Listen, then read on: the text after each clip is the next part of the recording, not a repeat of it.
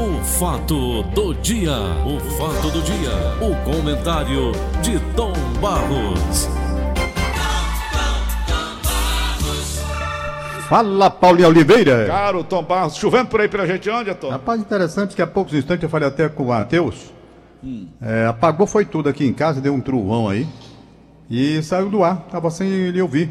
Esse trovão Aí chegou de aqui repente não. voltou e tudo ok. Agora já restabeleci tudo, o computador, você já está ouvindo normal, tudo direitinho, mas apagou tudo aqui na Gentilândia. Agora já voltou tudo bem. Tudo bem, graças a Deus. Vamos conversar com o Ida Alfonso Rodrigues, o Dudu. Mas antes eu tenho aqui uma boa notícia, Tom. Ô rapaz, notícia boa que eu tô querendo. Notícia boa! Nós estamos querendo notícias boas. A partir da análise de modelos matemáticos epidemiológicos, o Sistema de Monitoramento Preditivo, CIMOP, da Universidade Federal do Ceará, a sua universidade, Tom Barros, do, do Idelfonso também, não é? Projeta que o Ceará estabiliza a pandemia de Covid-19 no final agora do mês de maio, Tom. Que bom. Que bom. Já estamos na metade. Isso significa que os casos confirmados e os óbitos pela doença parariam de crescer. Isso. O sistema foi desenvolvido no Departamento de Engenharia de Teleinformática da UFC pelo professor André de Almeida. Tudo indica que devemos atingir esse platô até o final do mês de maio e a partir do mês de junho devemos ter um decréscimo de número de casos confirmados e também, consequentemente, de óbitos também. As previsões do CIMOP contemplam cenários otimistas e pessimistas baseados em casos assintomáticos, taxa de testagem, hospitalizações, saturação dos leitos e impacto das subnotificações. A ideia é que as autoridades públicas e os gestores do sistema de saúde sejam informados com certa antecedência, Tom, para que possam ser tomadas medidas no sentido de contornar ou minimizar os efeitos da pandemia, explica o professor André. As projeções, no entanto, podem alterar, a depender do quadro de saúde pública do Estado, as taxas de isolamento social, o aumento de testes da população e a disponibilidade de leitos são fatores cruciais que definem a resposta à pandemia. Portanto, as previsões são constantemente atualizadas com base nos novos dados fornecidos pela Secretaria de Saúde do Estado. O CIMOP integra ações em grupo de trabalho de pesquisadores do Centro de Tecnologia da UFC, Tom, e do Observatório da Indústria da Federação das Indústrias do Estado do Ceará, FIEC. Boa notícia, não é, Tom? Que seja realmente verdade tudo o que está sendo previsto aí, para a gente sair dessa situação incômoda em que nós estamos, né? Isso é verdade. Rapaz, eu acho interessante, Paulo, que há, de todo, há todo Tá tipo de já? reação. Dudu? Tá no ar? Dudu, tá na linha já? Tá não. Pois Coloca- bem, Ligue pra ele. há todo tipo de reação. Há aquelas pessoas que vão muito pelas crenças, né? remédios caseiros, remédios. As simpatias. As simpatias, tem de tudo para combater essa doença aí, tá certo? Os médicos, nós temos que entender que ainda estão em correntes diferentes, uns entendem que a- o tratamento deve ser assim, outra corrente acha que a corrente deve ser assado, mas eles ainda estão meio confusos, tateando ainda diante da situação. E há também aquelas pessoas que apelam para a religião, né? Tem Acreditam. também. Tem também. Acredito que tá aquelas manifestações. Eu recebi até um vídeo faz pouco tempo, interessante. Uma pessoa dizendo que que está curando a doença é chá de boldo. É Aí manda. Chá de o- boldo é bom pra cachaça. Chá de boldo, agora interessante, tem dois, eu não sabia. Pensei que boldo só tinha um tipo, mas diz que tem dois, tem um de folha mais larga. E o que está curando, quem tomar esse chá, mesmo que já esteja doente, as pessoas que já estavam numa cidade, disse lá o nome. Então eu acho interessante que cada um apela, não é? É. Vai dar certo ou não dá, meu amigo, do jeito que a situação tá. Tome chá de boldo, faça o que você quiser, porque mal não faz. Tem esse detalhe. O interessante do chá de boldo É. é, que mal não vai fazer. Então, tenta. Se Tenta. as pessoas estão, essas pessoas que acreditam nisso, né? Há quem acredite, há quem não acredita, e vamos lá. Ora, doutor, apareceu até um sujeito querendo feijão, vendendo feijão, que É, vendendo feijão a mil vendendo reais. feijão para curar a doença. A mil reais Aí já, foi, aí já foi desonestidade, né, Paulo? Ah, Aí, aí devia estar lá na cadeia. Brincadeira o Se negócio fosse lá, desse. você ia pra cadeira elétrica. Pode, rapaz. Tem, tem- tudo tem um limite. Por exemplo, você vê uma mensagem dessa aqui, você nota que a pessoa está falando com muita convicção, É. com muita fé. Ela entende que foi uma mensagem, vai, espalha, olha, tome chá de boldo. Então a gente nota que há maldade nisso. Pelo contrário, há o desejo de ajudar, né? Não estão ganhando dinheiro, tome chá de boldo. Agora, o cara apelar para aquilo, peraí, gente, tem um limite. O boldo Tom é uma avariça, né? Rapaz, eu, Paulo, vou dizer uma coisa É que você não vai acreditar. Eu não sei, eu nunca tomei chá de bolo na minha vida todinha. Tenho 73 anos, nunca tomei um chá de bolo, sei nem o que é. Eu sei porque eu tomava com chicol naquela época. Ô Tom, Eu não sei não. ô Tom, Hein? o Dudu já tá na linha, viu? Certo, vamos conversar com ele. É, e Delfonso Rodrigues, nosso diretor de jornalismo. Alô, Dudu, bom dia, Dudu. Bom dia, Paulo Oliveira. Bom dia, Tom Barros. Bom dia. amigos Da Rádio Vesmares, na hora querida Verdinha 810. Uhum. Eu hoje tô. Paulo, hoje nós estamos Hum, chegando ao, ao número de 21.077 casos no Ceará. hum, E um total de 1.413 óbitos. óbitos. Agora há pouco você estava falando sobre esse estudo aí da Universidade Federal do Ceará. E é interessante porque esse mesmo estudo, ele bate com outro estudo de uma consultoria, e ela trabalha com estatísticos, matemáticos, médicos, eh, infectologistas, enfim. Especialistas. E esse, essa consultoria, ela presta trabalho para a Secretaria de Saúde do Estado, né? E esses dois estudos, eles são parecidos quando eles indicam que o pico da doença está chegando, né? O que é que significa isso? Nós vamos ter um aumento crescente e esse aumento ele vai dar uma estabilizada e a partir daí vai começar a reduzir. Isso é o que se pressupõe, né? Isso. Isso é um, um- um estudo, é uma previsão. E essa próxima semana que nós estamos entrando vai ser a, a semana que nós vamos ter mais casos. Vai- Vamos atingir esse pico, né? E a gente tem acompanhado e tem visto que essa doença ela é muito perigosa, ela vem se projetando.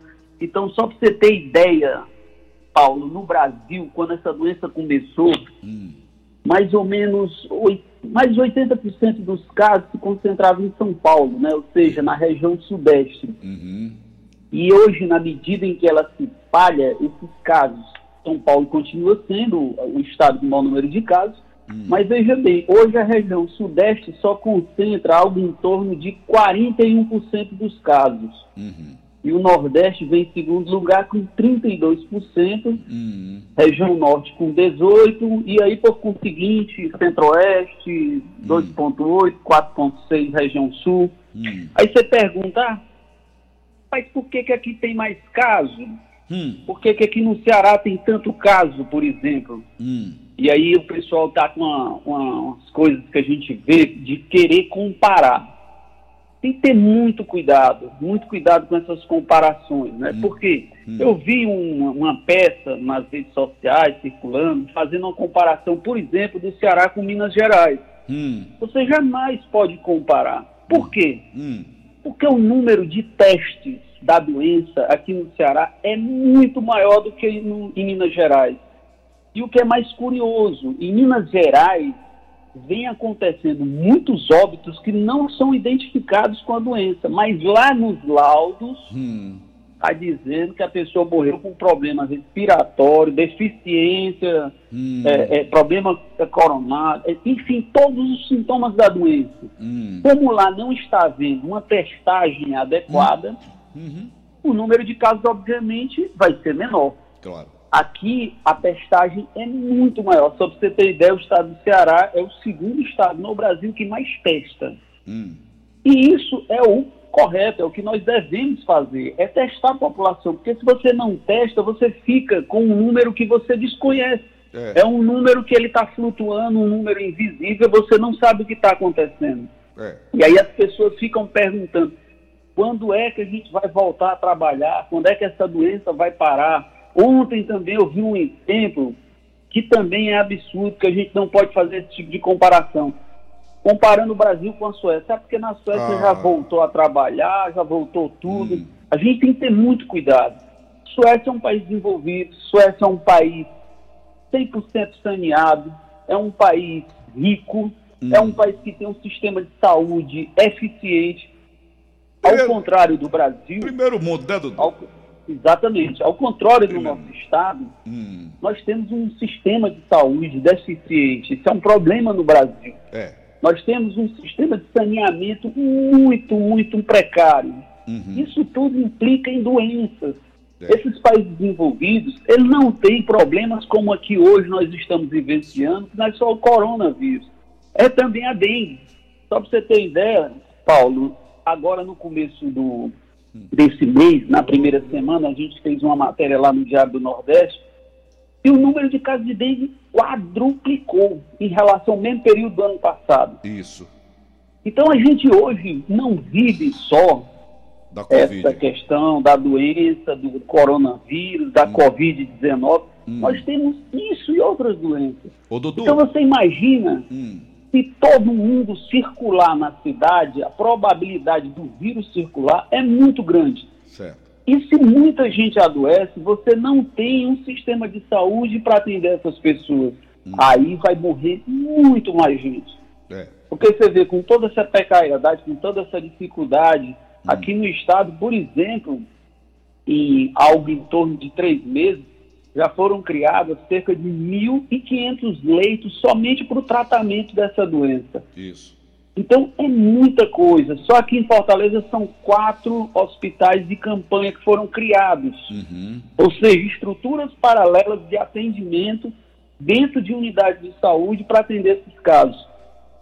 E aí a gente fica perguntando como é que a gente vai botar o povo para sair, para circular, se o problema é a infecção, se o problema é a proliferação do vírus, e o vírus é altamente contagioso, se você faz isso de pronto, de imediato, a contaminação ela explode novamente. É. Então você vê que aqui no Ceará a gente vem fazendo uma campanha muito forte nos meios de comunicação, e mesmo assim a gente tem uma quantidade de casos muito grande.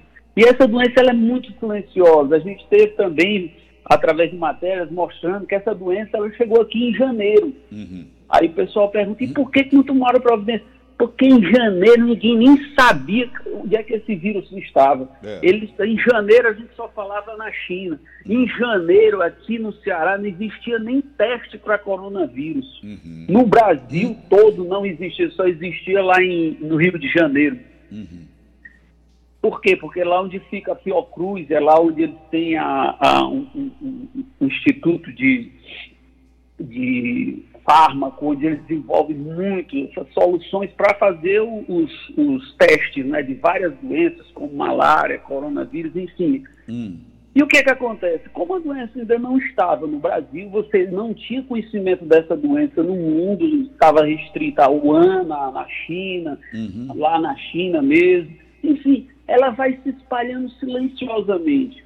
Mas, Dudu. E hoje a hum. gente vê aonde foi que nós chegamos, né? Com certo. mais de 21 mil casos no Ceará. E o problema maior, Paulo, o Paulo Oliveira, hum. é que a doença chegou muito fortemente agora na periferia. Tá aqui, é isso que eu ia falar contigo. Tá aqui, eu ia falar com vocês. Exatamente, ela tem uma aglomeração certo. muito grande uhum. de pessoas, uma concentração, uma população muito grande. Então você vê que dentro de uma residência, hum. na periferia, você não tem só uma família morando. Muitas vezes você tem um chamado puxadinho, onde moram duas famílias, três famílias. Isso. E lá, nessa, lá nesses lugares você tem as pessoas que são, teoricamente, as pessoas que são mais é, susceptíveis a doenças como os idosos, quem tem problema respiratório, diabético, quem tem problema no coração, quem tem problema no rim. Hum. Enfim, essa doença ela tem uma série de consequências, né? E ela é muito específica. O fato de ser um vírus novo, você não tem um tratamento ainda hum. indicado e eficiente para a doença.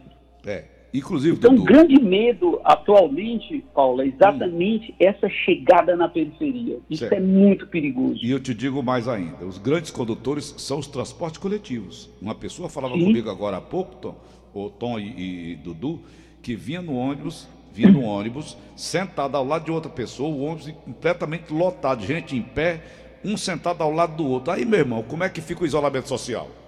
Exatamente. Hein? Não tem como você fazer isolamento social. Da Barra do Ceará para cá, imagina você.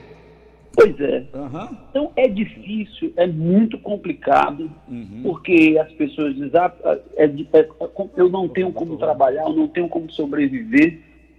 Mas olha, é, é, infelizmente a gente tem que entender que a vida ela é mais importante nesse momento do que o lucro, do que o dinheiro. Por quê? Porque a gente tem que preservar muito essas vidas. Porque se a gente brincar, se a gente abrir mão desse, dessa, desse confinamento que vai acontecer, vai haver uma explosão e a gente vai ver questões como nós vimos recentemente no Equador, Foi. lá em Quito, onde a, os, os corpos eles caíam e ficavam no meio da rua. Aqui no Brasil a gente já vê cenas Hum. de cadáveres dentro de casa. Aqui no Ceará a gente já teve exemplos de cada pessoas que morreram dentro de casa. Foi. Entendeu? Então, isso é um estágio muito forte da doença. Uhum. Quer dizer, as pessoas morrendo em casa porque não tem nem condições de se deslocar. O número de casos é tão grande que as pessoas não têm como fazer esse deslocamento. O sistema de saúde ele não tem como fazer o atendimento. E aí é onde está o perigo. E as pessoas subestimam. E a gente tem que ter muito cuidado, porque as pessoas fazem comparações, criam nú- números, entendeu? E não analisam isso dentro de um contexto. É. Você vê, Paulo, você é uma pessoa que tem uma pessoa idosa na sua família. Isso, 96 Então, anos. você tem que proteger essa pessoa porque é uma pessoa altamente susceptível. É. Você não pode deixar ela circular. Você não pode ter o contato com ela de várias Não, pessoas. nem pensar. Porque tem que ter muito cuidado, porque essa doença, ela realmente, ela afeta, ela chega de uma maneira muito forte, as pessoas pensam que é brincadeira, e aí começa esse discurso de dizer que num canto tal está tendo poucos casos, É. num, tanto tal, num canto tal, num país tal começou a funcionar. As realidades são completamente diferentes. Agora, Dudu. Em alguns estados, o número de casos é menor porque não existe teste. Dudu. É, eu queria fazer uma pergunta que eu não sei se o Dudu está em condições de responder, ou você mesmo, Paulo Oliveira. Eu já tentei, mas não consegui. E as pessoas ligam para mim é, os primeiros sintomas. Ainda ontem à noite ligaram para mim.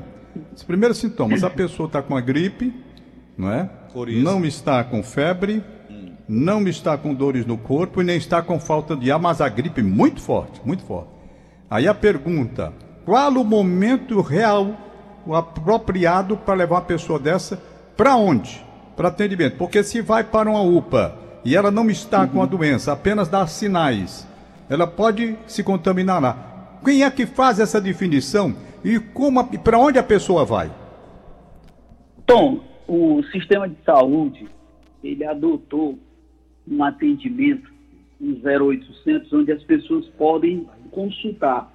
No próprio site da Secretaria de Saúde, entra lá, você tem, você tem várias. É, é, então, como se fosse um tutorial onde você vê os, esses sintomas e ele te dá um indicativo de que você pode ou não estar doente. E assim, como, como eu estava falando no início, nós vivemos num estado onde, numa época como essa de inverno com chuva, você tem muita virose. E esse é Isso. mais um problema dessa doença, porque ela tem sintomas muito parecidos com as chamadas gripes comuns que a gente Pronto, é tem. exatamente isso que foi o tema que levantado pelo telefonema que eu recebi Isso. ontem à noite. Então, os sintomas, eles são muito parecidos, até porque se assemelham com a gripe. Então, a falta de olfato, paladar, Uhum. Dores né, no peito, Uhum. aí você começa a sentir dificuldade de respiração, É. febre. Estão me ligando aqui, do, você lado da Secretaria de, Segura- de de é, Secretaria de Saúde. Tosse, febre, cansaço e dificuldade para respirar são os quatro Exatamente. sintomas mais possíveis. Tosse, febre, cansaço e dificuldade para respirar. Quando você tiver com esses sintomas, Pronto. a luz tem que acender, Isso. você tem que buscar um atendimento. E, aí o atendimento você tem, que, ser através andando. da UPA, é? pode ser através da UPA. É o, é é o atendimento mais próximo, é o atendimento mais, é, é, eu diria que é o mais conveniente. Mais se correto. você tem um plano de saúde, você se dirige ao, ao hospital que atende pelo seu plano de saúde. E aí, a primeira coisa que eles estão fazendo, Hum. Tá eles certo. Estão tirando a radiografia. Porque na radiografia você já consegue enxergar o estado, ou uma tomografia, porque você já consegue enxergar o estado em que está o pulmão. Tá E olha para você ver, alguns casos eles são tão assim impressionantes que a pessoa começa a sentir sintoma e quando já chega no hospital que vai tirar uma radiografia, ela está com 50% do pulmão comprometido. É, né? É né? verdade. Então é uma doença muito silenciosa e perigosa. Ô, Dudu, para você não finalizar. sabe de onde é que vem. para finalizar esse nosso bate-papo, Dudu, são 7h57, a gente começa a conversar e o tempo corre ligeiro. A OMS, Organização Mundial de Saúde, diz que o coronavírus pode se tornar endêmico como o HIV. Não, isso aí é uma verdade, né, Dudu? Verdade. É. Verdade Vai pura, ser uma doença comum como toda, todas as outras. Exatamente. Hum. E aí, Paulo, o pessoal fica todo mundo se perguntando quando é que isso vai acabar, não quando acaba, é que essa doença vai desaparecer. Ela vai estabilizar, ela vai reduzir, uhum. mas a gente vai ter que viver coisas que a gente viu em filmes de ficção, a gente vai começar a enxergar. E talvez chegou as Muito vacinas real. também, né, Dudu? Quando, é, como? Vão chegar as vacinas também, a gente vai ter que conviver Sim, com isso. A né? previsão é que dentro de, do hum. próximo ano ou até o final desse ano a vacina possa existir. Mas enquanto isso, Paulo, a gente vai viver uma situação muito diferente. Hum. Ou seja, a gente vai se deslocar para alguns países, eles vão barrar as pessoas, yeah, é eles vão exigir, é, hum. é, por exemplo, é, é, exames, entendeu?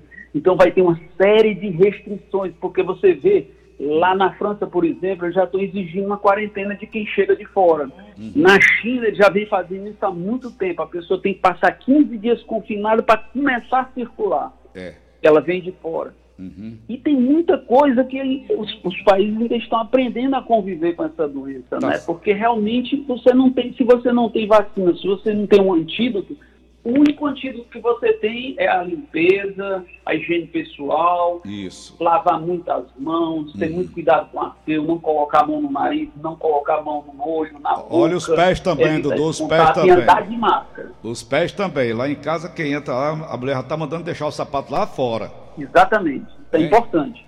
É. Aqui em casa, Paulo, eu fiz uma, uma soluçãozinha aqui numa, numa bandeja de, de plástico uhum. com água e água sanitária. Eu piso ali, Pronto. passo um tempo, que a água sanitária ela é extremamente eficiente, ela limpa, ela, ela é, você limpar sanitário e ralo é a melhor coisa que tem. É então eu faço essa desinfecção, né, antes hum. de entrar dentro de casa, deixo o sapato ou deixo a chinela e entro dentro de casa, tiro a roupa, tomo banho, entendeu? Isso. E esses são os mecanismos que a gente vai ter que ter e, e mudar esse comportamento. Certo. Dudu, final de semana tá aí. Hoje, sexta-feira, amanhã, sábado, domingo, negado exagero. O jornal de hoje traz aqui uma foto terrível. As pessoas aqui em torno de um vendedor de Totolec. Eu digo assim: olha aí, rapaz, é, uma, é a, a, foto da primeira página do Diário do Nordeste de hoje. Qual é a orientação que você poderia passar para os nossos 5 milhões de ouvintes por hora? Qual a orientação que você poderia passar para eles, assim, para esse final de semana? Todo cuidado é pouco, pois né? Não. A orientação que eu passo é que a gente siga as orientações da Organização Mundial de Saúde, siga as orientações das autoridades de saúde do nosso estado, do nosso município. Vamos ficar em casa, vamos aguardar. Hum. Até o dia 20, a próxima quarta-feira, o estado vai estar tomando uma nova posição em relação a esse lockdown, que é essa, essa restrição aí mais bloqueio, maior né? em relação à nossa total. circulação. Hum. Então vamos ficar em casa, não vamos para lugares com aglomerações, só sair quando for estritamente necessário para ir a um supermercado. E está perto de a gente chegar, entendeu, a uma, uma, eu diria, a um momento onde aos poucos a gente vai tentar voltar a uma normalidade. Na quarta-feira a gente já vai ter uma, uma posição do Estado a informação que a gente tem é que reduziu muito a circulação das pessoas, de carros, de transporte, enfim. Isso vai ajudar muito nos resultados, isso vai ser extremamente importante. É. E o que eu digo é o seguinte: vamos seguir as orientações das autoridades de saúde, porque elas conhecem muito mais do problema do que qualquer um de nós. Beleza, valeu, valeu, Dudu. Grande abraço, bom fim de semana, hein? Um abraço para todos. Um abraço, Dudu. Boa sorte. Tá vendo aí, Tom? Tô vendo. Aniversário de hoje, Tom Barros. Aniversariante Gabriel, de hoje. Gabriel Porciando lá em Caridade. Caridade. Uma hora que parabeniza o Gabriel. Muito bem. É Isaíra Valdo... Maria Cabral Moreira. Oh, é a irmã Val... da Inês Cabral, né? Evaldo Magalhães, Monte Castelo. Então, sua esposa Marilene Bessa está parabenizando o... O Tony Pereira. Olha Tony aí. Pereira, está aniversariando hoje, um abraço para ele. É radialista? Está no sindicato. Trabalhou com a gente aqui na equipe de esportes. Ah, é, Tony Pereira. É. Sargento Araújo pede a música Jesus Salvador, Roberto Carlos pede um abraço do presidente. Isaías, da Regional 3, ele é hum. é Gari. Tá ouvindo a gente, o Isaías? Obrigado, Isaías. Valéria Soares Angela Cavalcante. Maria Batista de Oliveira, torcedora do Ceará Sporting Clube, Certo. né? E amanhã é aniversário do doutor Lúcio Gonçalo Alcântara, Doutor Lúcio Alcântara. ex-governador do estado do Ceará. Gente muito doutor boa. Lúcio Alcântara, gente muito boa. A É. Valéria Soares Cavalcante do Cambeba, Tom. Tá aniversário hoje. Valério, um abraço pra ela também. E a Aline Olha, Vasconcelos em Becejana. Hã? Dedé Nogueira do da cidade de Jardim está parabenizando a Aline Vasconcelos em Becejana. O Dedé Nogueira Muito que bem. parabeniza a Aline. Pronto, vamos aí esperar esse fim de semana, Paulinho, ver se o cenário melhora nos diversos aspectos. Fiquei otimista, Tom. Fiquei para a otimista. semana que vem, não é, com relação à doença e também que se, se melhora aí com essa aproximação que estão tentando fazer os nossos líderes políticos, tentando aproximação para ver se, se, se o entendimento leva o Brasil a situações mais confortáveis. Já se chegaram à conclusão de que briga não adianta mesmo, É, não é? é. Então vamos ver se nessa semana que vem vai haver uma definição melhor, um cenário mais fácil de a gente entender o que é que querem os homens principais desta república. Se querem o bem da república ou se querem destruir a república com essas brigas inadmissíveis que nós estamos vendo aí. Então a expectativa é muito grande para a semana que vem. Beleza, Tom. Bom Um abraço, bom dia. Bom fim de semana, Tom. Da mesma forma. Fato do dia. O fato do dia. O comentário